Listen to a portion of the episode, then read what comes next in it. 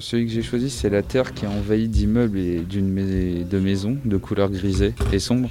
Ça avait pensé à une construction de ville euh, qui semble envahir la planète. Il ne reste plus qu'un tiers de la végétation naturelle et euh, c'est une personnification métaphorique qui forme un Pac-Man qui semble manger l'aspect naturel, la nature de la Terre. il n'y a pas de titre à cette œuvre, l'auteur c'est Boligan qui vient du Mexique, paru dans Cartooning for Peace.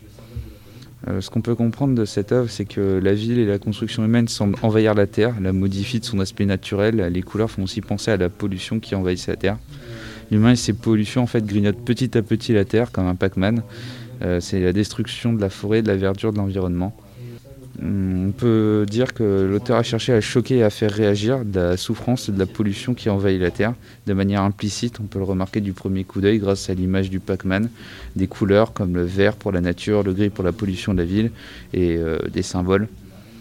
Euh, c'est un sujet vraiment d'actualité qui parle de l'urbanisation de la pollution et tout le monde peut être impliqué, autant par la petite pollution, par les déchets, les voitures qu'on peut utiliser maintenant, et la grande pollution comme les usines, la construction, la déforestation.